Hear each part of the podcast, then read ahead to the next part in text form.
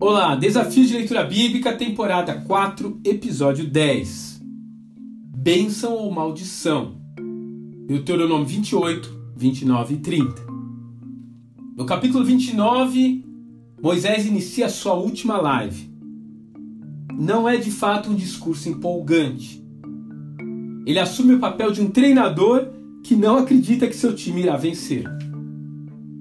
Além do fato de que Moisés já era pesado de língua em sua própria análise lá em Êxodo 4 e que sua voz idosa precisava ser retransmitida por pessoas em pontos estratégicos no meio da multidão, o assunto em si também não ajudava muito.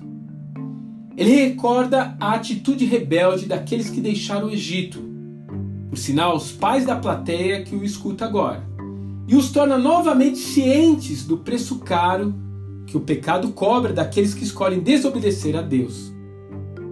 A seguir, ele irá fazer uma revisão das leis e mandamentos que deverão nortear a nação quando ela herdar a terra prometida. Na verdade, tudo estava resumido a um princípio bastante simples e ao mesmo tempo muito abrangente: amar a Deus sobre todas as coisas. O líder de Israel, porém, sabe que aquela geração que está diante dele não é muito melhor do que os seus pais. Então, quase no final da sua explanação, ele muda a estratégia e tenta ser ainda um pouco mais claro. Vê que propõe hoje a vida e a morte, a bênção e a maldição. Escolhe, pois, a vida, para que vivas, tu e a tua descendência. É o que está escrito no verso 19. Moisés está quase suplicando nas entrelinhas: por favor, façam a escolha certa. Marque o X na alternativa correta. É surpreendente pensar que aquela bênção prometida a Abraão, Isaac e Jacó poderia facilmente se transformar em maldição se Israel decidisse virar as costas para Yahvé. O que de fato acabará acontecendo. Mas a verdade é que esse discurso é atemporal e também serve para nós hoje. Tudo aquilo que possuímos pode ser vida ou morte conforme as nossas escolhas. O seu carro, a sua casa, a sua internet, seu emprego, sua TV, suas redes sociais.